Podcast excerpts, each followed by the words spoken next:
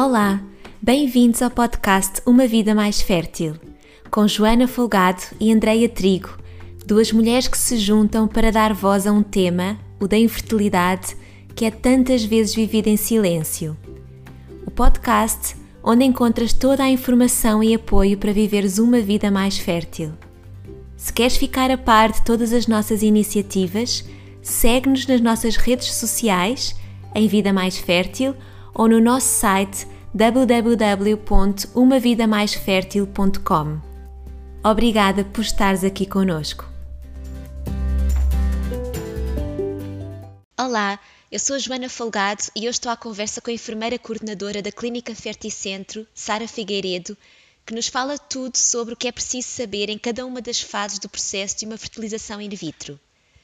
Encontra nesta conversa resposta para todas as questões que podem surgir ao longo deste procedimento. Quando e como se aplicam as injeções, que efeitos são normais ou não acontecer, como preparar para a punção dos folículos e para a transferência do embrião, que recomendações importantes devem ser tidas em conta, o que esperar e que cuidados ter em cada fase. Uma conversa muito informativa para te preparares ainda melhor para este momento. Ouve e inspira-te. Esperemos que gostes.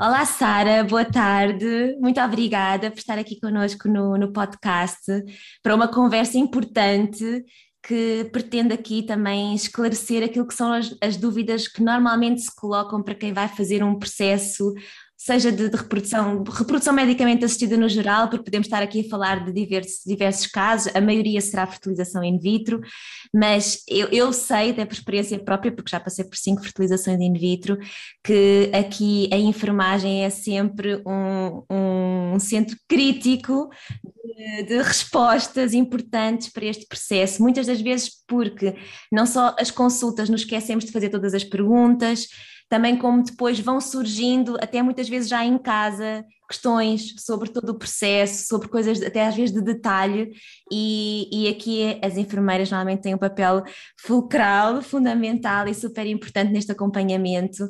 E então aqui esta nossa conversa pretende esclarecer normalmente as dúvidas que se colocam, e aí a Sara terá maior experiência de quais é que são as dúvidas mais importantes mas vamos tentar aqui assim resumir aquelas que normalmente os casais colocam ao longo deste, deste processo.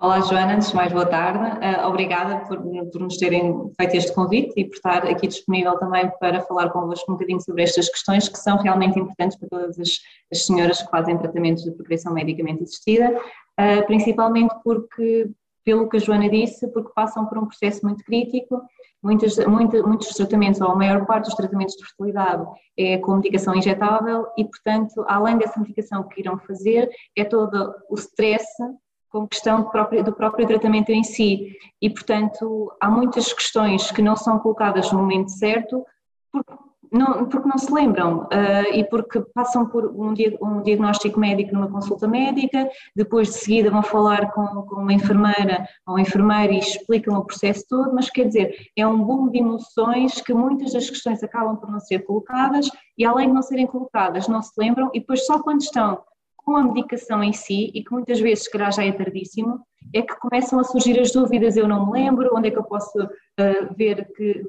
ver que estou a fazer bem, e agora vou tentar ligar e não vou atender porque é muito tarde. Portanto, há todo um conjunto de, de, de situações possíveis de acontecer uh, e, portanto, é importante o papel da enfermagem, é importante também o papel uh, de, da relação que é, que é, que é criada com o, com o, paciente e também com a pessoa que, que a vai acompanhar. Às vezes não é só uma pessoa, é uma equipa inteira que está com o processo daquela paciente e, portanto, às vezes podem se sentir um bocadinho uh, inibidas, porque uma vez é uma, outra vez é outra, mas no geral uh, o que importa é que nós estamos aqui para apoiar a pessoa e, portanto, para ajudá-la a, ultrapassar um bocadinho esta, esta barreira que, que não é culpa de ninguém, que é uma culpa da natureza e, portanto, uh, já se sentem muito culpados e, portanto, se alguma coisa corre mal, acabam por se culpar elas próprias por não estar a fazer as coisas como deve ser. E, portanto, acho importante isto um bocadinho para desmistificar e para ajudar no que, no que, no que é necessário. Uh, não sei se quer começar por algum tipo de questão, se quer que eu, que eu falo no geral, como é que nós. Podemos, podemos começar, não é? Podemos começar eventualmente com aquele que é primeiro contacto da, da senhora ou do casal com a, com a enfermeira que normalmente é no momento de, de, de, depois dado o diagnóstico médico e já, já no fundo prescrito o tratamento. Sim. O primeiro contacto é na explicação do processo, eventualmente na toma das injeções, não é? Como, como, é, que, como é que isso acontece? Uh, nós aqui, uh, eu posso falar de uma forma geral da forma como nós trabalhamos aqui na clínica e, poderá não ser igual nos outros centros, mas de uma forma geral nós tentamos com que aqui pelo menos seja sempre assim que é, após o diagnóstico médico, há sempre uma consulta de enfermagem, salvo raras exceções. Imaginemos que não há um diagnóstico médico, então nessa altura não faz sentido estar a falar com a enfermeira, porque ainda não, não sabemos mais ou menos o que é que vamos explicar. E não vamos explicar a panóplia de tratamentos todos que aquela senhora está, está sujeita, porque, coitada, saía, saía uh, assustadinha todo. Muita informação. Exatamente.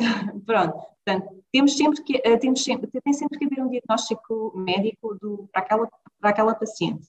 Depois do diagnóstico médico, nós fazemos a nossa parte, que é a parte da enfermagem, propriamente dita. Nós, o que é que nós fazemos? Nós fazemos a explicação do tratamento todo completo, na íntegra, do início ao fim, o que é que vai acontecer e quais são os timings em que tem que, por exemplo, vir aqui à clínica, tem que fazer, por exemplo, alguma análise, tem que fazer alguma ecografia, poderá não ser connosco, poderá nos enviar, uh, quais é que são os nossos contactos, uh, caso, por exemplo, a menstruação apareça ao fim de semana ou apareça ao final do dia, o que é que é expectável, um, os nossos e-mails, o telefone e e-mail, nós temos telefone e e-mail e estamos disponíveis também pela, através da net. Um, e explicar o tratamento propriamente dito e depois a, como é que faz a preparação da medicação. Portanto, to, primeiro é importante saber que tipo de tratamento é que vai realizar e depois desse tipo de tratamento que vai realizar, qual é a medicação associada. Tendo em conta a medicação, temos que fazer os ensinos de acordo com a medicação que irá fazer. Pronto. Tendo em conta que nem todos há muitos tratamentos iguais, mas nem todos os tratamentos são iguais. Portanto, nós temos sempre que adequar o tratamento àquela senhora. Poderá ser mais dosagem, menos dosagem. Pronto. É importante é que compreenda o tipo de medicação que vai fazer, porque é que vai fazer e como é que vai administrar. Porque uma coisa é ela perceber que tem que fazer um medicamento, mas fazer aquele medicamento só porque sim não faz muito sentido. Então nós muitas vezes o que nós fazemos às vezes é uns desenhos, porque é mais fácil, isto é tudo, é tudo, é tudo muito, muita, muita matéria, até para nós é muita matéria, quanto mais para uma pessoa que possivelmente nunca passou por este tratamento, mas também há outras pessoas que já passaram e que o sabem. Não vamos fazer isso como seja chapa 5, ou seja, todas as pessoas têm que saber o mesmo tipo de informação às vezes podemos ter que ter uma linguagem um bocadinho diferente, tendo em conta uh, o paciente que temos, mas isso é natural que aconteça. E normalmente nós fazemos uns desenhos, no caso, por exemplo, da fecundação in vitro ou da microinjeção, para que percebam qual é que é a diferença entre um e o outro, porque se nós formos, na generalidade, falar uh, de uma inseminação, toda a gente diz, ah, eu fiz uma inseminação, e muitas vezes não é uma inseminação, é uma fecundação in vitro, ou até uma doação de ovócitos, portanto, problema na, da nossa sociedade é fazer uma chapa 5 de todos os tratamentos de fertilidade. E depois vem ao erro, muitas pessoas vêm induzidas em erro e depois acabam por não perceber no início qual é que é a diferença entre cada um. E, portanto, o nosso papel é, é muito, passa muito por desmistificar esse tipo de, esse tipo de, de tratamentos. Certo. E essa tipo, esse tipo de, de diferença entre, entre cada um. Um, depois disso, nós normalmente entregamos sempre, então, como eu estava há pouco a dizer, um, os nossos contactos, um calendário tipo de tratamento, que é para a pessoa ter uma noção mais ou menos de como é que será a durabilidade do tratamento, não quer dizer que o faça naquele momento, mas poderá fazer um mês ou dois depois. A durabilidade do tratamento, até para, a nível laboral, se conseguir organizar. Isso é muito importante, para conseguir organizar ao máximo aquilo que são as agendas e as necessidades do, do próprio Exatamente, e depois nem sempre todas as pessoas conseguem naquele, naquele momento, e depois, além da parte hormonal, depois há a parte uh, laboral também, e que depois uh, a, entidade, a entidade patronal depois também não é tão benevolente, depois acabam por estar ali numa situação de impasse porque também não querem contar à entidade patronal que estão a fazer tratamento de fertilidade, também não querem contar à família, e acaba por ser um misto de emoções que nós tentamos sempre ajudar nesse sentido e desmistificar. Uh, e, portanto, estamos sempre disponíveis para esse tipo de situações. Claro que é assim, nós sabemos que as senhoras estão ansiosas e nem sempre conseguimos, imagine, naquele momento, falar com aquela senhora, mas ao final do dia, pelo menos conseguir, no caso dos contactos telefónicos, uh, contactar e esclarecer para elas ficarem mais calmas, pelo menos as tranquilizar, porque realmente nós somos, eh, numa equipa inteira, nós acabamos por ser quem tem mais contacto com, com os pacientes. Paciente. Sim, sim. E possamos, apesar de fazerem, claro, ecografias com a parte médica e ser uma equipa multidisciplinar e toda a gente estar, e toda a equipa estar a, a par da situação, o, o timing que passamos com os pacientes acaba por ser muito longo e, portanto, eles acabam muitas vezes por criar uma empatia connosco de uma forma diferente. Eh, claro que isto também tem o bom e o mau, porque às vezes também, quando há alguma, alguma represália ou alguma coisa que não corra tão bem, é nós também que nos, vão, que nos vão dizer e, portanto, eh, é bom por um lado, é mau pelo outro, mas acho que no geral, acho que temos que fazer sempre um bom acompanhamento. Uh, independentemente depois do resultado, porque às vezes a expectativa é muito grande, o resultado não é aquele que é, que é, que é o esperado e que, que a paciente espera, é, é, ficam ali muitas expectativas no ar, e, portanto, nós também temos de uma forma inicial, explicar que não quer dizer que um tratamento de fertilidade seja igual a uma gravidez imediata no momento. E eu acho que as pessoas também estão um bocadinho enganadas, entre aspas, nesta situação, porque acham que eu vou fazer um tratamento de fertilidade e eu vou engravidar. Muitas Poderá vezes, ser, claro, esperamos que sim, mas Muitas pode não ser naquele momento. Grande parte também já está a tentar há algum tempo e quando, já, e quando já vai recorrer à ciência, no fundo, à tecnologia, pensa que vai ser eh, a salvação, Sim. não é? Que esta vai ser a, a, a, oportunidade de conseguir a gravidez que tanto desejam e nem sempre é Exatamente. Assim. Então, e passada essa explicação, e agora entrando mais já dentro daquilo que são as questões que normalmente se colocam, não é? E se começarmos então na administração da, da, das injeções, que instruções é que são dadas? O que é que é importante as mulheres levarem para casa depois desse encontro com a enfermeira e reter? Então, é importante saber a medicação que vai ser administrada. No caso, por exemplo, vou dar um exemplo muito, muito prático para não estar a falar de medicação toda no geral. Uh, há, há, medicações diferentes, há medicações para um efeito, há medicações para outro. No caso de uma estimulação um, ah, ovárica, o que é que nós dizemos às senhoras? Tem que fazer uma medicação injetável, poderá ser uma ou duas injeções e explicamos como é que administra, qual é a via de administração. Habitualmente aquela que nós utilizamos é a subcutânea. Explicamos, dizemos à senhora para nos mostrar uh, a parte da sua barriga, da parte umbilical, explicamos como é que deve fazer um, a limpeza, a desinfecção e a preparação um, e depois a administração propriamente dita. Comecemos então pela, pela administração. A administração é muito específica, cada medicação, há umas canetas, há umas ampolas, pronto. E é isso tudo é importante, pois se tem no frigorífico, se não está no frigorífico, como é que faz? Eu agora pus no frigorífico, mas depois não pus no frigorífico, tem algum problema? Pronto. Nós começamos por dizer que, primeiro, a medicação, o horário da medicação deve ser selecionado para um horário que a senhora esteja o mais confortável possível.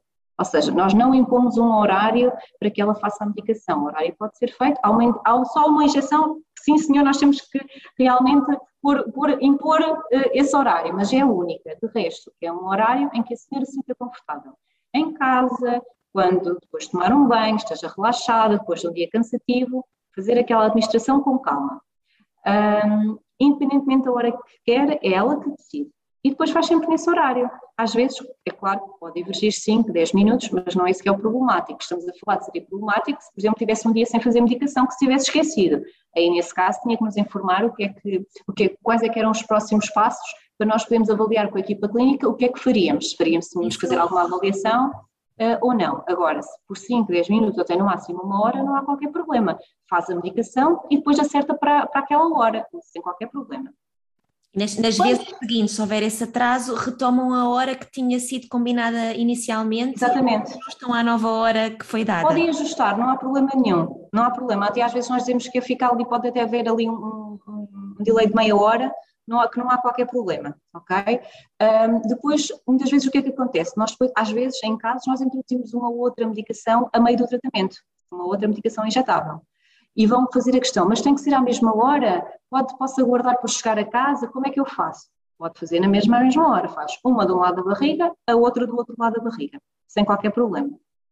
E vai fazendo isso todos os dias até a médica e dar a indicação de suspender ou de marcarmos, por exemplo, a pulsão de ovócitos. Uh, isto no caso da preparação. Depois vamos explicar como é que ela faz a preparação da injeção. Se tem, normalmente elas têm sempre uma bolita de ar, se tem que tirar a bolha de ar, se não tem que tirar a bolha de ar, se tem que fazer a mistura do líquido com o pó e agitar, ou, ou se basta só introduzir o líquido e tirar logo. Há toda uma panóplia de, de, de medicação diferente e, e por isso é um bocadinho, não sei se querem que eu fale sobre isso tudo, mas acho, acho um bocadinho exagero que, sempre. Sim, cada um tem a sua especificidade Exatamente. e, portanto, isso tudo é, é, no fundo, é explicado nesse momento. Exatamente, pronto, é tudo explicado na consulta de enfermagem. Uh, depois disso, vamos, vamos explicar o local onde vai administrar a medicação. Que é onde? Como é que se faz?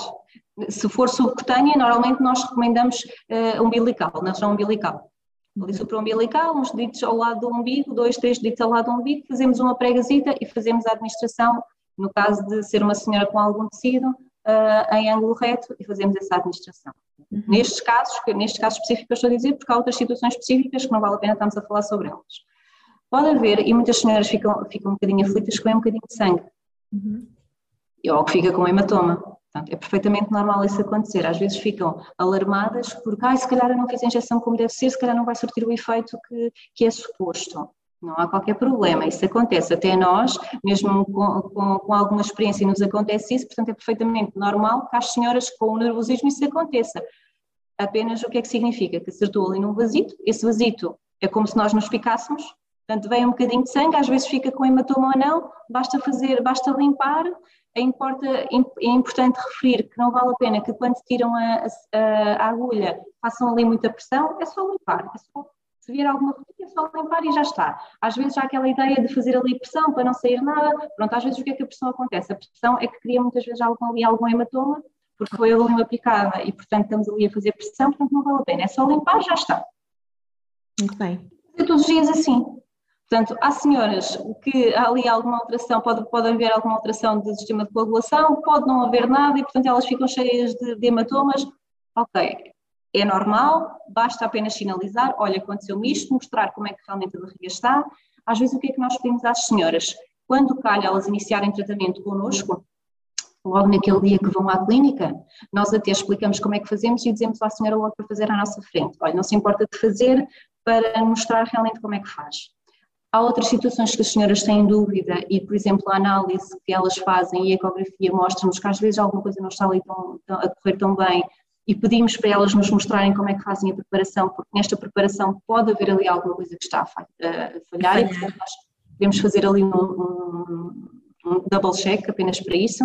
Um, e pronto, e, e, pé ante pé e tratamento entre, uh, dia após dia, é importante validar sempre estas questões. O que é que é importante? É alguma coisa que saia do controle, questionar a enfermeira. A enfermeira vai estar disponível para, para o ajudar porque é precisamente para, para, para ajudar neste tipo de questões que nós, nós estamos disponíveis.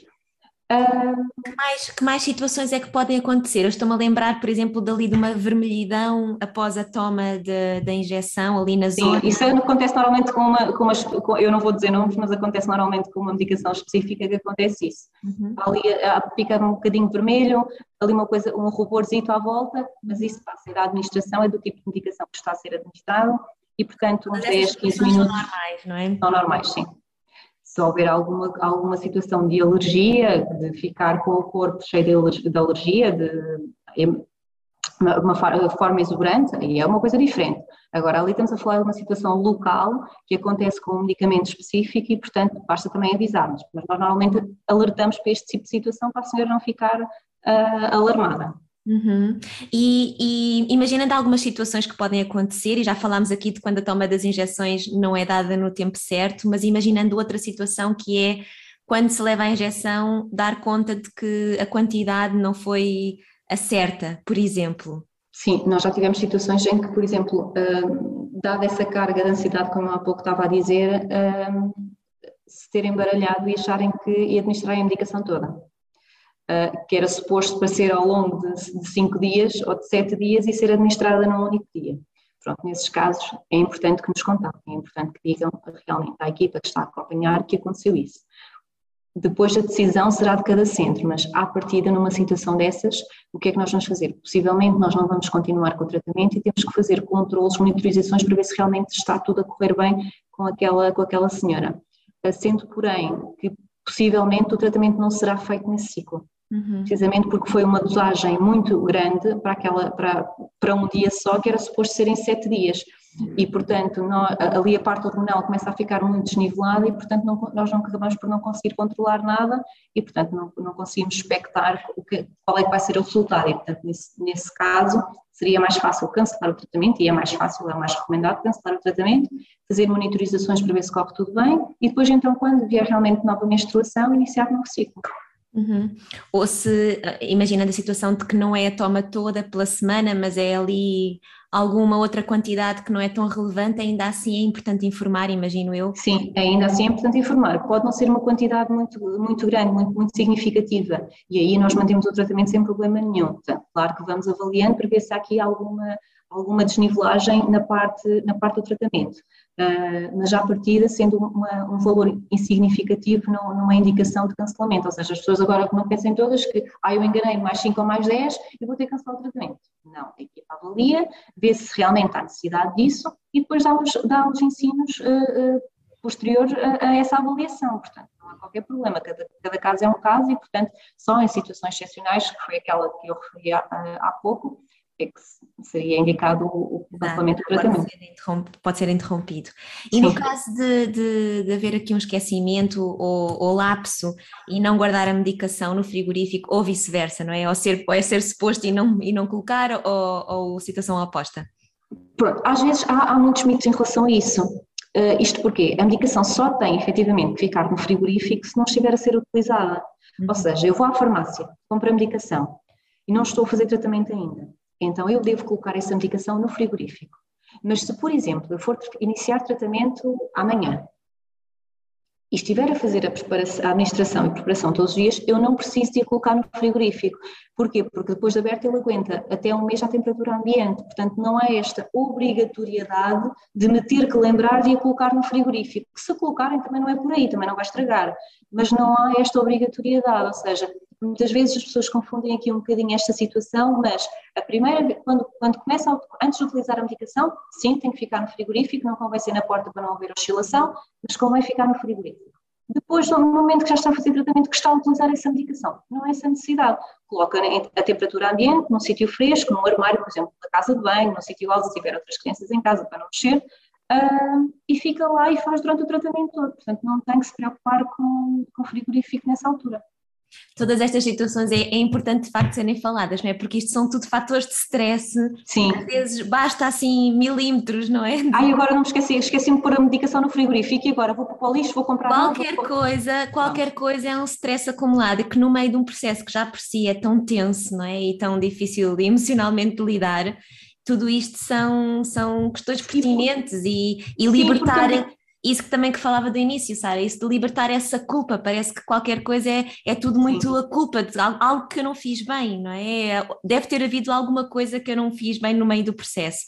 Então também às vezes pôr isto em perspectiva, não é? De que não é uns minutos, não é o estar fora ou estar dentro do frigorífico, ou não é porventura até uma, uma pequenina incorreção na quantidade da dose, não é? Que pode de facto perturbar aquilo que é o tratamento. É, sim, depois as pessoas sentem-se muito culpadas porque acham que a culpa de não engravidar é delas. Eh, isto, isto, eh, eu acho que a culpa é, é da, é da, nossa sociedade, não é, propriamente, não é propriamente da pessoa que está a fazer tratamento ou do resto, porque é. a nossa sociedade começa-nos a pôr ali um bocadinho de estereótipos de uh, agora, tem que, agora tem, que, tem que ir para a escola, depois de ir para a escola tem que tirar um curso, depois de tirar um curso tem que arranjar emprego, depois tem que comprar casa. As regras, não é? Todos os... é tem que casar, tem que ter filhos, quer dizer, acaba por ser, a sociedade acaba por nos incutir eh, uma obrigação de uma coisa que não é. E, portanto, cada pessoa é que sabe quando é que é o seu timing para engravidar, para casar, até podem casar, até podem gostar de, de casar, quer dizer,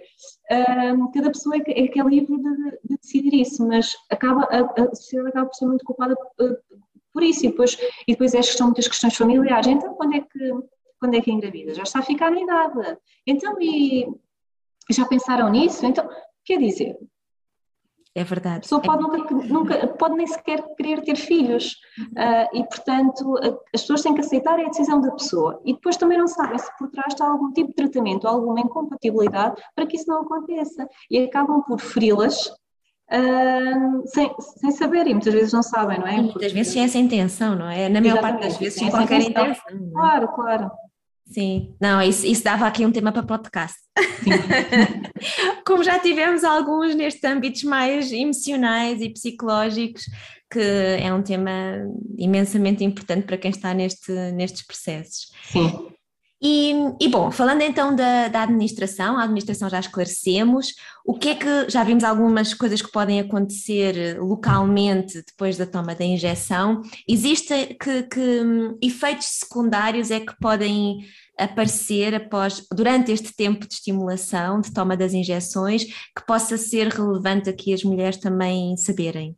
É sim, muitas senhoras queixam-se uh, em alguns, alguns tipos de medicação que ficam com muita dor de cabeça muita dor de cabeça, muito inchadas, aumento de peso, a parte hormonal completamente descontrolada, que às vezes apetece chorar, outras vezes apetece rir, acabam por não ter ali uma, uma questão de bipolaridade, não sabem muito bem onde é que, onde é que sabem estar, depois uh, não aguentam estar muito tempo num sítio, pronto, isto é tudo natural, isto é tudo o processo do tratamento da procriação medicamente assistida, porque ela está a passar, não é só o efeito da medicação, é tudo o resto.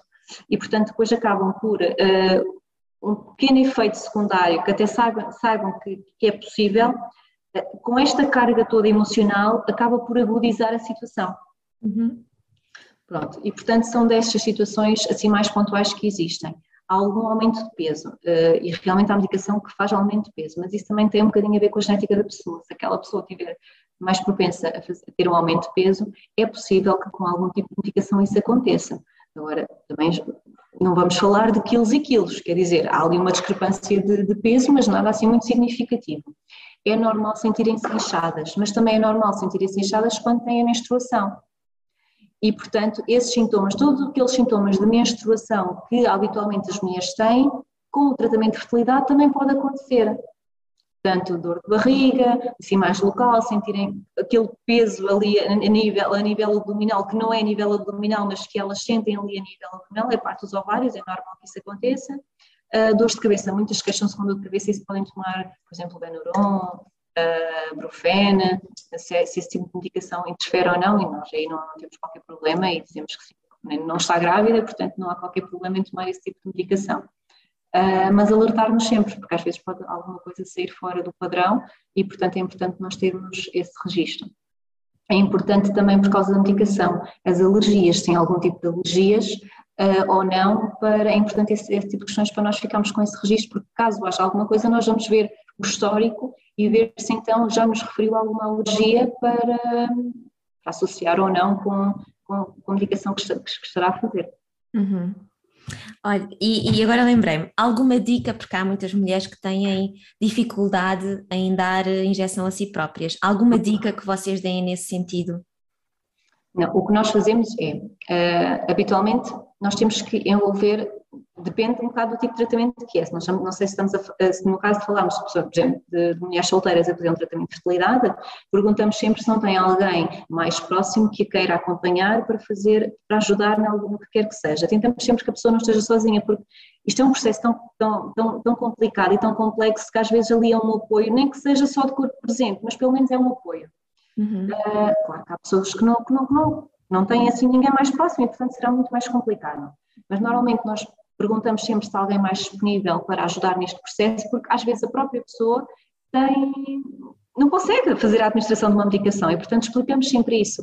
Ou à companheira, ou ao companheiro, ou então uma pessoa significativa que venha com, com, com paciente para que seja mais fácil ser a outra pessoa a administrar e também para haver ali uma parceria, para a pessoa não se sentir sozinha de que eu àquela hora tenho que fazer a administração, eu àquela hora tenho que às vezes não é possível, não é? E quando não é possível e quando a própria não consegue, o que é que nós recomendamos? Que algum dos nossos colegas, por exemplo, o Centro de Saúde uh, ou, algo, ou algumzinho, uh, que ajude aqui neste processo para ela, para ela se sentir muito amparada. Também há casos de senhores que querem fazer a injeção na clínica connosco. Tudo bem, sem problema nenhum, nós fazemos essa, essa administração, mas agora não há tipo uma fórmula milagre para realmente ajudar. É, é realmente isso que eu estava a dizer, associar um bocadinho com o horário que ela esteja mais disponível mais liberta, tentar que seja num, num espaço próprio, em que esteja relaxada, depois num banho, vou fazer a administração da medicação, tranquila, para não haver ali cargas negativas para que compliquem ainda mais o processo, que já si não é fácil.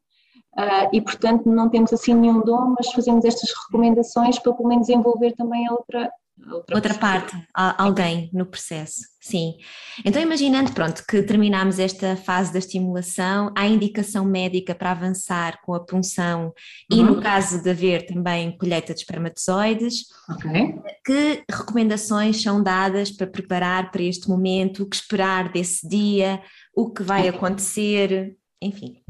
Então é assim, no caso de nós marcarmos a punção de ovócitos, é sempre administrada uma medicação para induzir a ovulação 35 a 36 horas antes do procedimento.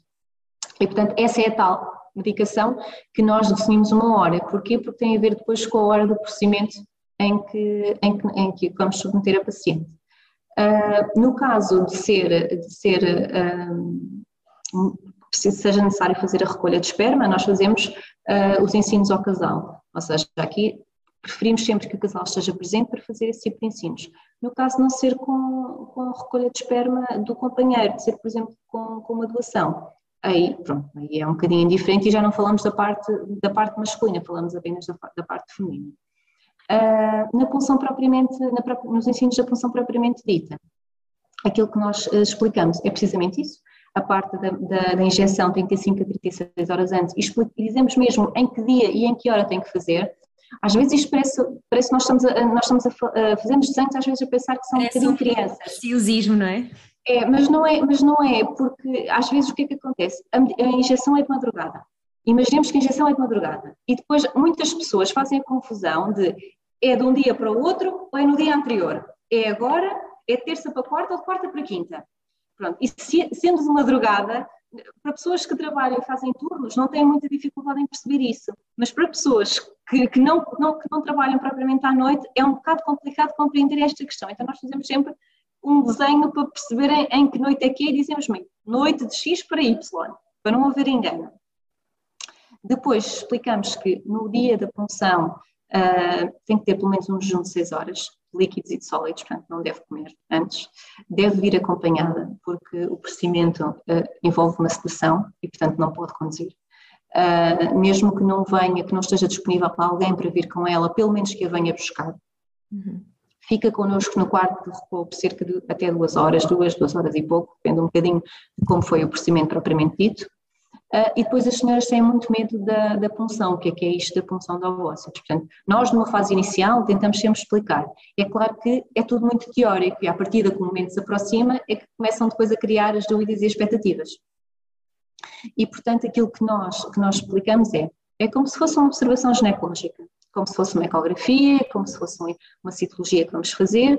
Aqui a exceção é que é num bloco de proteção medicamente assistida, preparado para o efeito, é administrada uma sedação para deixar dormir durante o procedimento, ou seja, não é nenhuma anestesia geral, é uma sedação que fica a dormir durante o procedimento, o procedimento é muito rápido, 10, 15 minutos no máximo, uh, e é feita como se, com uma ecografia, como se fosse uma ecografia, onde são, é colocado um, uma guia e uma agulha para picar aqueles, aqueles folículos, aqueles ovinhos que estiveram a ser estimulados. E, portanto, depois são aspirados, são entregues ao laboratório e o laboratório vai avaliar se há ovócitos ou não que possam ser fecundados. Portanto, este é o procedimento. Depois, desse, depois do procedimento propriamente dito, a senhora fica no quarto de recobro, até duas, duas horas e meia, tal como, tal como eu falei. Colocamos um bocadinho de gelo na parte da barriga, na, na, na, na região, na parte ali umbilical. Um, colocamos soro, vemos se ela tem realmente, se tem, se tem dor, avaliamos se tem dor ou se não tem dor. Se tiver dor, falamos com o anestesista para ver se é necessário fazer mais algum tipo de indicação extra. Uh, e, portanto, acabamos sempre por estar ali um bocadinho no recobro para ver se, para ver se está tudo bem. Normalmente, quando, tem, quando a paciente é, tem, tem alta, damos sempre uma dietazita. Claro que não é um banquete, um lanche, mas é pelo menos para ver se ela tolera um chá, umas bolachinhas uh, e se está em condições de realmente ter alta e poder ir embora. Uh, depois disso, normalmente fala sempre com a médica, uh, depois do procedimento, para lhe explicar o que é que, que, é que aconteceu, quais, qual é que foi o, o fruto do, da punção propriamente dita, uh, e depois fala novamente com a enfermeira, para saber se vai fazer a transferência de embriões, informar como é que será o, o, seguimento, ou se vai fazer uma nova estimulação, no caso de querer fazer uma acumulação, pronto, há ali uma panóplia de situações que normalmente depois fala sempre com a enfermeira depois, uh, explicamos que este será o cenário para a função de ovócitos, portanto, Tudo o que seja fora disso, é normal que a senhora tenha dor e por isso é que nós vamos antever um bocadinho de, de, de dor e explicar que é normal que ela tenha dor, porque vamos efetivamente estar a mexer, a picar e, portanto, eh, é normal que isso aconteça. Há senhoras que não querem saber, ou seja, nós explicamos e perguntamos: quer que eu te explique como é que vai ser o procedimento ou não quer saber? Ai, não quero, não quero. é normal que isso aconteça, nós temos é que respeitar e que perceber que aquela senhora não quer ter informação extra e, portanto, respeitamos essa situação. Um, Sim, uma, uma, coisa, uma coisa importante que normalmente as mulheres questionam é se precisam de tirar o resto do dia um, de, de trabalho ou não para ficar em casa em repouso. É assim, eh, cada senhora, é, cada senhora é uma senhora e nós eh, recomendamos sempre no restante dia que tenha o mais repouso possível. Ou seja, eh, se tiver um trabalho que não implique que ela esteja a carregar pesos etc., pode ir, por exemplo, se o procedimento for de manhã, pode ir, por exemplo, da parte da tarde. Isto, na pior das hipóteses, dela não poder mesmo ficar, ficar em casa, não é? Agora, fazer esforços está todo contraindicado, nós não recomendamos, e, se possível, ficar nesse dia o mais repouso possível em casa, deitadita, a ver televisão, a ver uma série, há tantas agora na Netflix e tudo mais, por exemplo, atualizar-se um bocadinho, ficar relaxada. Uh, porque depois há, tudo mais, há mais informações que elas vão querer saber uh, fora aquele dia, portanto, naquele dia não há assim muito mais que possamos dizer daquilo que já lhe dissemos. Uh, eu às vezes digo às mulheres que acompanho, não é? Aquela, aquela tarde é um bocadinho dar o descanso também ao corpo daquilo que foi Sim toda uma estimulação Exatamente. algo de esforço para o corpo, não é? Porque não é, uma, não, é ali uma dose acrescida de hormonal. Sim, exatamente. Portanto, ali é, é, é, tempo para si, para repouso, para descansar o corpo, para se nutrir, sim. para fazer algo que gosta, como estar a ver no sofá a ver uma... É, sim, é isso, é um bocadinho relaxar. Claro que na pior das hipóteses, senhor, olha, eu não posso mesmo faltar ao meu trabalho.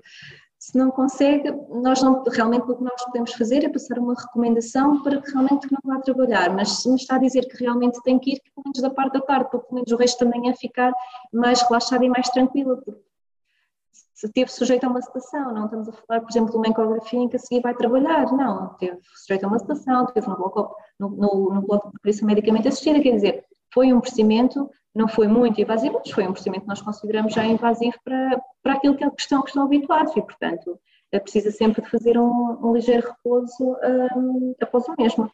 Sim. E, e, o que é que pode acontecer nesse dia que sejam situações normais? Algum sangramento? É normal, podem ter algum, algum, algum sangramento. As senhoras ficam muito alarmadas por causa disso.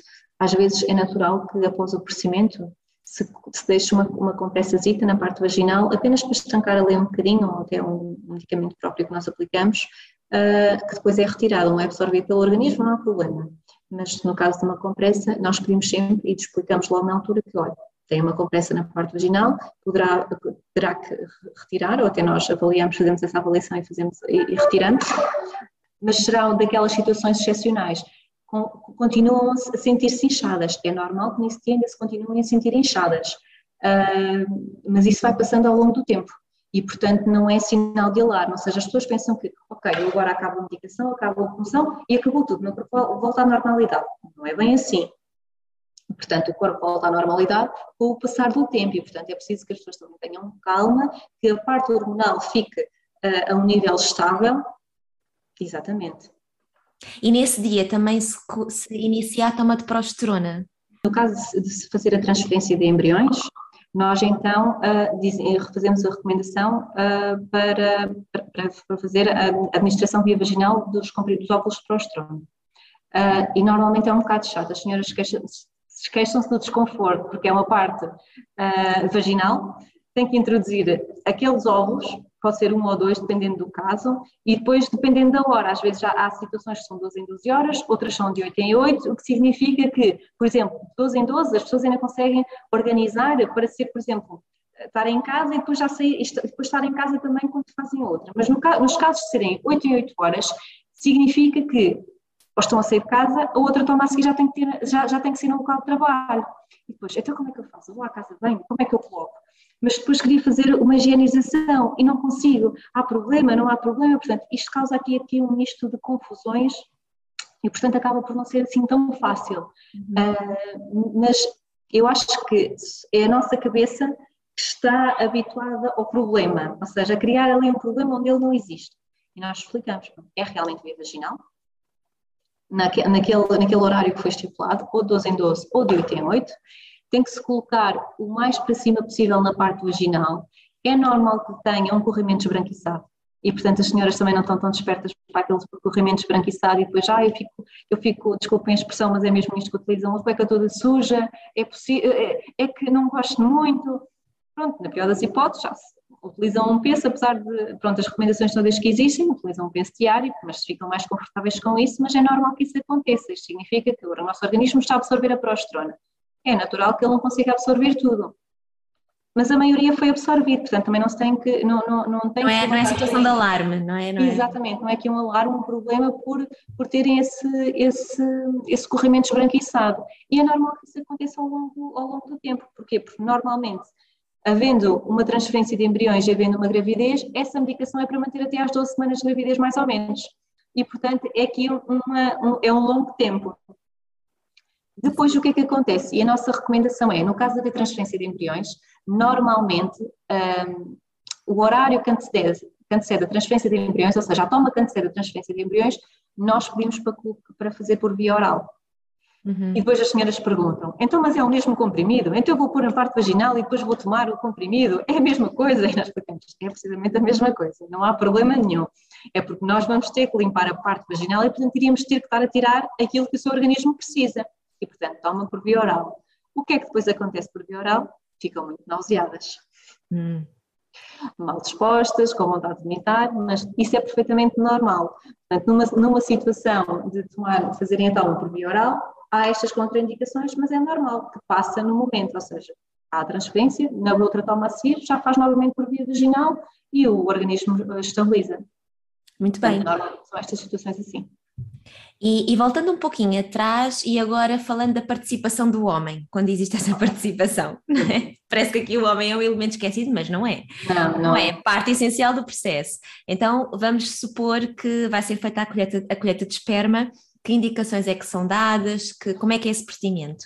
No caso da colheita de esperma, o que, o que é que nós recomendamos? Além das análises todas que, têm, que estão definidas que, que o casal deve fazer, uh, no, dia de, no, dia, no, dia que nós agendamos o procedimento propriamente dito, nós recomendamos 3 a 5 dias de abstinência. E depois, no dia da punção de ovócitos, do procedimento, o senhor tem que fazer uma recolha de esperma. E, portanto, há senhores que dizem, ah, mas então, mas eu tenho mais dias de, abstinência, ou tenho menos dias de abstinência, isso faz mal, como é, como é, como é, como é que eu faço? Normalmente nós nessas situações uh, validamos sempre com, o nosso laboratório uh, de procriação medicamente assistida para saber se há necessário, há necessidade de, do, do companheiro fazer alguma ejaculação antes do procedimento propriamente dito, ou não, e não há necessário, vamos com esses dias de abstinência para, para, para a recolha de esperma. Uh, isto fazemos esses ensinos, pronto, é natural que, às vezes o que é que os senhores acontece? Os senhores não se sentem preparados para que nós falemos destes temas à vontade. Eles sentem-se muito mais inibidos que as senhoras, porque estamos a falar de recolhas de esperma, porque é ali uma parte uh, do sexo deles e, portanto, eles não fa eles falam muito destas questões, mas é entre, entre pessoas do mesmo sexo. Não têm tanta abordância, exatamente, não têm tanta uh, à vontade. à vontade para falar connosco e, portanto, muitas vezes eles sentem-se um bocadinho inibidos, mas como depois isto é tão prático e é tão à vontade, este tipo de conversas que é natural no âmbito da fertilidade, que, que depois se sentem mais à vontade. Mas normalmente os senhores, no início, ficam um bocadinho acanhados com. Primeiro porque é uma mulher, no caso de ser uma, uma enfermeira a falar, e depois é o único elemento masculino que ali está, está em, em minoria, quando acabam por ficar um bocadinho uh, reticentes com, com, a situação toda. Mas também veem que é um processo normal e, portanto, até mesmo depois eles colocam as questões uh, que a esposa se esqueceu, e é uma coisa que me disse que era muito importante, que eu me esqueci de dizer. Que aquilo que nós recomendamos é, normalmente as senhoras esquecem das perguntas que querem fazer, como é natural. Então, o que é que nós pedimos? Para em casa escreverem no bloquinho e depois na próxima consulta que venham, levem o bloquinho que nós esclarecemos essas questões, porque às vezes é normal, isto passa, esquece, depois em casa é que quando, se, quando a, a, realidade cai é que eu acho que devia ter perguntado isto, não perguntei, agora não sei fazer, não tenho a quem contactar, vou ligar esta hora, vou ligar só por causa desta dúvida, se calhar não, não faz sentido. Pronto, portanto é importante hum, fazer no bloquinho, agora já é no iPad ou no telemóvel, nas notas do Uma telemóvel. nota. Uma nota. Portanto, em qualquer sítio é importante registarem essas questões. Uh, e, e, relativamente ao senhor é essencialmente isso. Agora, em época de Covid, uh, os senhores têm um bocadinho, perderam um bocadinho uh, esta questão do acompanhamento. Participação. Porque, sim, porque antes, normalmente eles estavam, ficavam sempre no quarto de recobro, a acompanhar a senhora, para, para ela não ficar sozinha, mas quer dizer, com estas questões todas as limitações de Covid, isso foi um bocadinho, perdemos um bocadinho isso, mas claro, quando, como isto agora está, não está a passar, obviamente, mas pronto, já temos a tomar outros tipos de medidas que não tínhamos já um ano atrás. E, portanto, possivelmente isso pode, isso pode ser alterado ou não, mas claro que temos sempre que manter estas, estas situações uh, até onde tivermos que ir e, portanto, perdemos, eles perdem um bocadinho por não, por não estar a acompanhar. Portanto, havia situações que mesmo que depois na transferência de embriões eles ficavam a acompanhar a senhora durante o tempo que ficava no bloco a descansar uh, e, portanto, hoje em dia, tendo em conta as restrições que existem, isso também não, não é possível. Uhum. Uh, mas pronto, depois o acompanhamento é, é, posterior. Mas esperemos que agora, com o tempo que passa, isso, isso volta. ser renovado. A mulher possa estar mais acompanhada também, Sim. porque é, é muito importante. Exatamente psicologicamente acho que é uma parte de facto importante ter ali o companheiro ao lado Sim e envolver. E então, imaginando que houve a punção, houve resultados positivos por parte do, do embriologista, do laboratório, há condições para avançar para a transferência, que instruções eh, devem as mulheres saber e os homens sobre esse dia? O que fazer para a transferência, o que vai acontecer, que, o que é que vai acontecer nos dias seguintes à transferência? quando nós marcamos a transferência de, de embriões, é precisamente a mesma coisa e dizemos, explicamos à senhora que é, numa, é, é do género de uma observação ginecológica.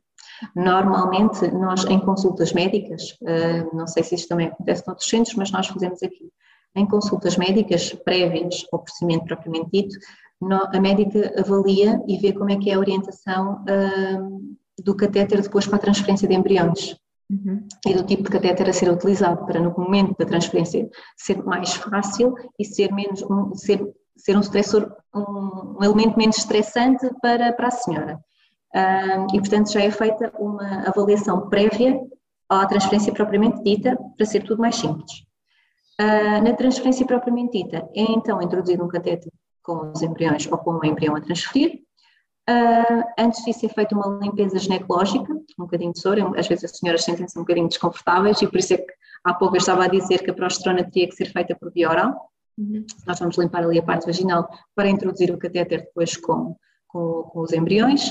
Uh, no final do procedimento, é então limpa aquela, a parte vaginal e a senhora fica no bloco operatório cerca de meia hora e está a descansar.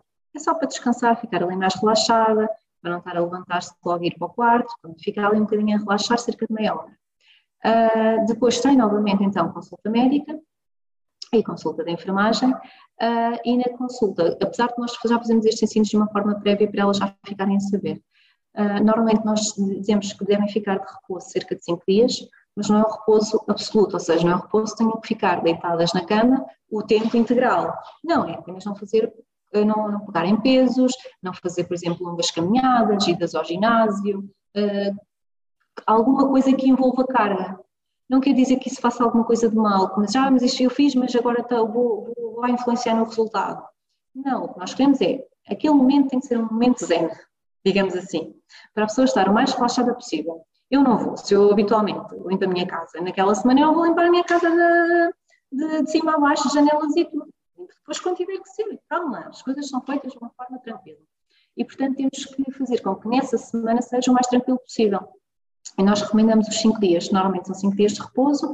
Há pessoas que podem efetivamente ficar em casa de repouso até pelo menos ao teste de gravidez, há outras senhoras que não, mas lá está, alertar a entidade patronal que naquele tempo não pode fazer relativamente uh, fortes. Implica necessariamente não ir trabalhar, não é? Só implica é, é não fazer esforços anormais, no, no fundo. Anormais, exatamente.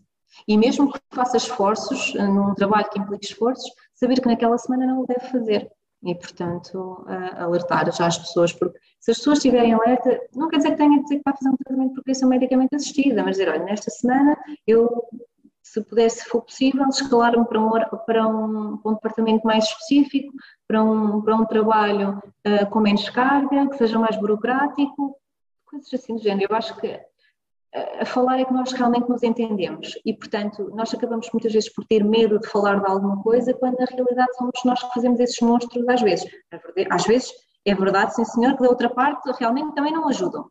Mas eu, eu sou, eu sou do, do, eu parto do princípio que conversando é que as pessoas se entendem, portanto, de uma forma, numa fase inicial isto for explicado de uma forma tranquila, eu acho que a outra parte vai entender e vai pelo menos tentar arranjar ali alguma forma de, de compensar ou de aliviar algum tipo de carga. Sim, sim, normalmente é isso que acontece. E, e bom, também não, não sei se se, se se falou, a transferência em si é um procedimento que é indolor e não tem sedação. Sim, há casos em que pode ter, não é todos os casos. Há casos em que pode haver sedação, portanto, por norma não tem. É como se fosse feita uma citologia, como, como vamos fazer uma citologia uh, no nosso médico, uh, é feita a observação ginecológica e é feita, e é feita a citologia. Aqui é a mesma coisa, a única diferença é que uh, é colocado um catéterzito e nesse catéter é que vão os, os, os embriões lá fazer a sua viagem. Uhum. já há situações em que é necessário fazer uma tração, é necessário, em casos excepcionais, pode haver necessário ah, haver sedação porque não se consegue ultrapassar algum orifício e, e, portanto, isso são situações excepcionais, mas lá está, como eu disse, havendo, ah, fazendo, fazendo-se uma avaliação prévia, senhora, se tiver que passar por uma dessas situações, já o sabe porque já, já lhe foi explicado na consulta médica e já foi feita uma fase, uma fase inicial e, portanto, ela já sabe o que vai, já sabe que no dia da transferência será a mesma coisa que aconteceu do que na, na parte da, da, da, consulta propriamente dita. Há senhoras têm que fazer uma injeção uh, um, um, uma hora e meia antes e, portanto, nessa hora e meia antes é feita, é feita então essa, essa administração para haver um relaxamento uterino e para facilitar ali um pouco um, a parte da, a, a parte da, da transferência. Uhum. Muito bem. E, e, nesse tempo de repouso e no tempo até fazer-se o teste de gravidez, que situações é que podem acontecer, que normalmente as mulheres podem colocar? O que é, o que, é que... Sim, não, às vezes acontece, e as senhoras ficam muito alarmadas com isso é natural, que após a transferência tenham algum tipo de perda. É normal que isso aconteça, nós estivemos a mexer na parte vaginal e na parte interna da, da senhora. E, portanto, a perda, elas pensam logo, pronto, já não vai implantar, já não houve implantação, e agora, e o que é que eu faço? Uh, e, portanto, foi tudo por água abaixo, foi algum esforço que eu fiz, portanto, é normal que ou no dia, de, ou no dia da transferência ou dias posteriores possa haver uma, uma, uma, perda de sangue. Não significa que essa perda de sangue seja sinónimo de não gravidez, uhum. porque é normal que isso aconteça. Às vezes, as senhoras têm perdas efetivas e perdas abundantes. Nesse caso, devem-nos contactar para ver se é necessário fazer algum ajuste de medicação que ela esteja a fazer. O que é, que, o que, é que Isso é, natural. é considerado uma perda abundante ou uma perda pouco significativa? Uh, normalmente, as vossas transferências é são uns pinguinhos de sangue uh, que ficam, que, que, sai, que sai, pronto, após, após o procedimento. Quando é abundante, é uma quantidade já maior e portanto já surge um, um, um pensito e portanto elas aí acham que ok, eu não, eu não isto foi alguma coisa que aconteceu aqui dentro, uh, estou com muito sangue, pronto. Todo o sangue já é sinal de alarme para elas. E, portanto, nós temos que conversar e temos que também perceber, quando nós fazemos o contacto, é também para perceber qual é a quantidade de sangue, porque eu posso estar a dizer que para mim é uma abundância e para a enfermeira que me está a avaliar não ser abundante ser pouca quantidade e ser normal. E, portanto, nós tentamos sempre perceber qual é que é a abundância disto, porque o que para mim é uma coisa, para outra pessoa pode não ser. E normalmente quem está à espera, não é, de algo tão desejado, qualquer perda de sangue é alarme, não é? Exatamente, pronto. E, portanto, perceber qual é que é realmente a quantidade de sangue que, que saiu. Uh, falamos com a, com a, equipa clínica e vimos se há necessidade, se é das perdas normais após a transferência de embriões ou se há necessidade de fazer algum tipo de ajuste de medicação. E, portanto, fazemos essa avaliação, sim, no caso de haver ajuste, voltamos novamente a falar com a senhora e explicar, olha, tem que fazer ajuste a esta medicação, de, de, X horas passa para Y, ou de, de X dosagem passa para Y e faz assim. E amanhã conversamos novamente. Se por acaso persistir, diga-nos alguma coisa. Se, entretanto, não nos disser nada, é porque de certeza corre tudo bem e, portanto, já, já realmente já passou. E muitas vezes elas dizem, olha, já não tenho mais nada e a perda não é, não é, realmente não era tão significativa, não é como se não é como menstruação e portanto obrigada por, hum, por nos ajudarem, porque realmente é tudo novo. Depois há senhoras, o que é que acontece? Que acontece essa perda e vão de imediato fazer um, um teste de gravidez. Uhum. E portanto ainda não passou os dias, e como não passaram os dias, o teste de gravidez deu negativo, e depois acham que realmente vou parar a medicação toda porque isto não deu certo. Pronto, é, é tudo um misto que, que não é assim, e portanto não devem parar nunca nenhuma medicação sem haver indicação da equipa clínica. Portanto, a paragem de medicação é sempre por indicação nossa, é a nossa, é, é a nossa principal recomendação porque já houve casos em que, por exemplo, as senhoras achavam que não estavam grávidas e decidiram parar a medicação e na realidade estavam. Depois tiveram que haver, retomar, porquê? Porque aquilo tem o resultado da beta-HCG, mas depois tem, eh, tem o resultado e depois tem as indicações. E, portanto, as indicações nem sempre batem com aquilo que estão, porque nós não estamos a falar de uma gravidez natural. E, portanto, as pessoas vão ver ali 10 semanas, 2 semanas, 3 semanas, oh, não estou nada grávida. E pronto, uh, muitas vezes acabam, por, acabam também por, um, por ficar alarmadas com isso. Uh, mas habitualmente o que nós recomendamos é não, não, há necessidade de fazer um teste de gravidez antecipadamente. Claro que uh, o fator ansiedade, uns dias antes, uns dias antes do, do, do, próprio, do próprio dia para fazer o teste, claro que cai na tentação e às vezes fazem um teste, em vez de fazer um, uma beta-HCG, fazem um teste de urina. Uhum. E portanto o teste de urina nem sempre nos indica alguma coisa. Uh, e, portanto, nós também desmistificamos um bocadinho isso, porque ou aparece negativo, ou aparece um positivo, um francamente positivo, ou aparece um positivo, uh, e, portanto, as pessoas não sabem muito bem interpretar o teste de, o teste de urina. E, portanto, se nós definimos uma data para, para, para fazer o teste de gravidez, é porque deve ser naquela data. Se fosse para fazer de uma forma, numa data mais precoce, nós faríamos, não, não havia necessidade. Agora, nós também temos que dar tempo ao nosso organismo para que realmente haja uma gravidez. Isso já acontece assim na. Uma gravidez natural, não é?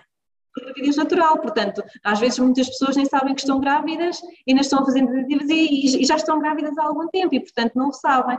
Claro que é muito diferente, porque uma pessoa que está a fazer para um tratamento de fertilidade está emocionalmente frágil, uh, teve ali uma parte, uma parte de medicação que a desgastou, a parte laboral, função da voz e de transferência de embriões, claro que quer é o resultado positivo.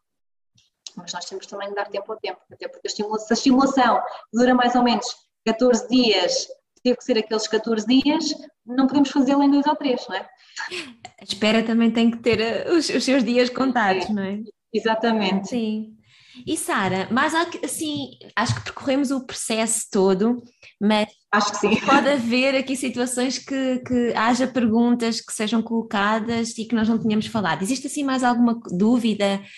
Uh, normalmente há senhoras que perguntam, não falamos aqui, mas há senhoras que perguntam da alimentação, o que é que podem comer, o que é que não podem comer, se têm que ter algum tipo de alimentação especial. Nós habitualmente dizemos, eh, explicamos mesmo isso, fazer os hábitos ah, alimentares como fazia anteriormente. Uhum. Portanto, não tem que adequar, não tem que adequar nada. Claro que se estamos a falar de uma pessoa que tem maus hábitos alimentares, nós devemos dizer que então tem que adequar os seus hábitos alimentares, porque estamos a, a preparar-nos para uma gravidez. E, portanto, se nos estamos a preparar para uma gravidez, os hábitos alimentares têm que ser adequados depois também a uma gravidez. Uhum. Uh, há senhoras que perguntam se podem consumir bebidas alcoólicas, um, como é que é a questão do tabaco, se podem, por exemplo, beber um copo de vinho à refeição, e nós explicamos que um copo de vinho à refeição não há qualquer problema. Agora, mais que isso é que também não. não é? Pois a gravidez é uma situação pontual, mas pelo menos durante o tratamento de fertilidade não convém abusar das bebidas alcoólicas, como é óbvio, mas se habitualmente já consome um copo de vinho tinto ou um copo de vinho branco à refeição, poderá continuar a fazê-lo, não é por causa disso que o tratamento irá correr mal uh, por, por, essa situação excepcional, como é óbvio. Uh, a questão do, do, do consumo de tabaco. Claro que nós recomendamos sempre que não, que não o faça, mas é assim, eu não vou estar a obrigar, entre aspas, uma pessoa que fuma, uh, por exemplo, um maço de cigarros por dia, que deixe drasticamente, porque isso não vai acontecer. Para mais numa altura que é tão estressante, não é? Exatamente. Aquilo que nós recomendamos é que realmente adeque e reduza aquilo que é possível, porque lá estávamos, caminhar para uma gravidez e, portanto, não é só a pessoa em si, mas depois o futuro quem vem. Uh, mas, portanto, reduzir um pouco o consumo e, portanto, são estes tipos de, de questões que muitas vezes acabam por um, também nos questionar. ou se podem fazer dieta, se quer dizer, se não faziam dieta antes, agora vão adequar, não, não vale a pena, se é mais um stress, é mais um foco, ah, eu tinha pensado fazer dieta, ah, posso começar? Não, agora não, porque se não fez até agora, agora não vale a pena, porque depois é a dieta, é o tratamento, é tudo, uma coisa de cada vez, portanto, depois devemos pensar nisso. Uh, o caso de exercício físico, muitas, muitas senhoras perguntam se podem fazer exercício físico, aí nós pomos algumas restrições. Uh, não quer dizer, não é, não é que seja impeditivo, mas pelo menos quando, quando, a parte, quando, já, quando a parte da estimulação propriamente dita se começa a avançar e se começa a aproximar da punção de ovócitos, nós aí dizemos para, fazer, para reduzir esse... O impacto, não é? Sim, porque às vezes há algumas complicações que podem ocorrer do excesso de, do excesso de exercício e, portanto, é preferível limitar uh, esse, esse mesmo uso de, de, máquinas ou de corrida ou o que seja para não haver nenhuma complicação. Porquê? Porque nós estamos a, fazer, estamos a induzir medicação para estimular os ovários e, portanto, estamos a estimular os ovários, os ovários não estão numa proporção igual àquela que estavam anteriormente e, portanto, pode haver ali alguma complicação que tenhamos que, que evitar claro, a todo o custo. Claro. E, portanto, acho que são assim essas questões que habitualmente, que habitualmente nos colocam um, extra aquelas que, que já falámos aqui. Sim, olha, muito informativo, Sara. Muito obrigada. Obrigada, Muito esclarecedor e também ajuda, no fundo, porque é exatamente isso que disse no, na conversa. Basta às vezes até sair da clínica ou do hospital e surgir as dúvidas todas. E mesmo aquilo que se ouviu no gabinete de enfermagem. Fica tudo, fica tudo ali num, num sítiozinho qualquer guardado. E muitas vezes o companheiro entendeu uma coisa, ela outra. Sim. Nem sempre, pronto, não, não, não será o vosso caso, mas nem sempre o contacto com a enfermeira é tão acessível ou tão simples, sobretudo se estivermos a falar no Serviço Nacional de Saúde, às vezes não é tão uh, direto e, portanto, estas dúvidas podem ser de facto muito um, geradoras de muito stress.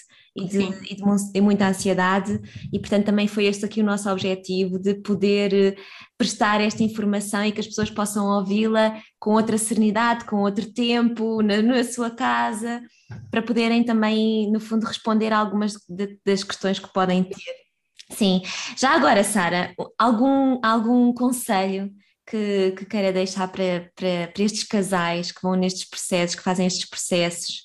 Que conselho? Eu acho, eu acho que, sobretudo, eles devem confiar na equipa que, está, que, que escolheram para fazer o tratamento. Eu acho que isso é o conselho, é a coisa que todos devem fazer, porque assim, nós sabemos que depende do sítio onde estão e depende do sítio que selecionaram, mas se selecionaram aquele local é porque em algum momento confiaram e foi recomendado, uh, ouviram na internet, ou ouviram no Facebook, ou, ou alguém fez algum tratamento naquele local e que, e que, quer fazer e quer ser acompanhado ali.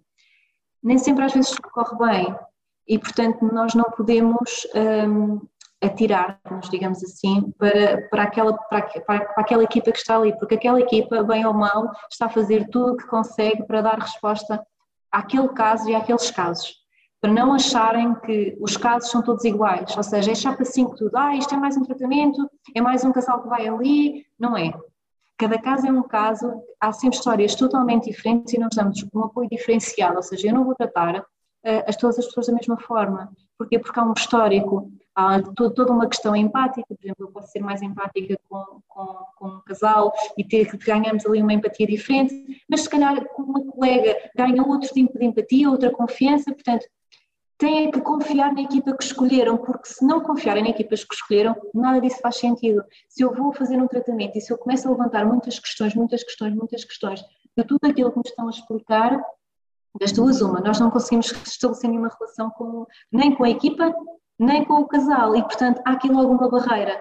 Nós compreendemos que não é fácil para casais ou para pessoas uh, uh, solteiras fazer tratamentos de fertilidade, se calhar já passaram por muitos tratamentos, já passaram por muita carga hormonal, já passaram por muita medicação, mas é importante que confiem na pessoa que estão, na, na equipa que está ali a fazer o tratamento, porque isso é fundamental para as coisas correrem bem.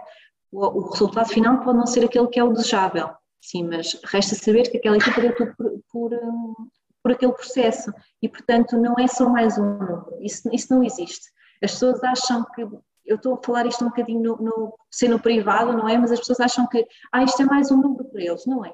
Independente de ser para nós ou ser para outra clínica qualquer, não é mais um número, porque nós entramos naquele casal e nós vivemos com eles todo, todo, todos os passos. Portanto, se fosse só mais um número, eu dava mais ensino, menos ensino e não estava ali da forma como nós estamos. Nós estamos disponíveis para eles, nós explicamos. Agora, claro, os casais ficam com expectativas porque estão a pagar por um tratamento, mas isso é normal e, portanto, tem que dar confiança à pessoa e, ao, e, à, e à, equipa que escolheram para, os acompanhar. E, portanto, é seguir o, o, trajeto normal, é tentar relativizar um bocadinho a situação, um, não dramatizar tudo e não aumentar tudo, e depois com esta, com, esta, com esta questão do Covid, eu acho que todas as nossas emoções estão um bocadinho à flor da pele, e, portanto, alguma coisa que não corra da melhor forma, é tudo um drama, é tudo uma coisa que as pessoas não conseguem entender e não conseguem explicar, e depois, olha, mas nós estamos aqui para si. Portanto, nós estamos realmente, as clínicas existem para ajudar as pessoas no sonho delas e, portanto, é essa confiança que nós temos todos que estabelecer uns com os outros, independentemente do local onde estão. E, portanto, esse é, acho que é o único conselho para toda a gente. Não há aqui nenhuma. Um, um conselho universal, não é? Sim. Sim. Obrigada, Sara. Obrigada. Obrigada eu. Espero que tenha sido esclarecedor e, portanto, estamos sempre disponíveis.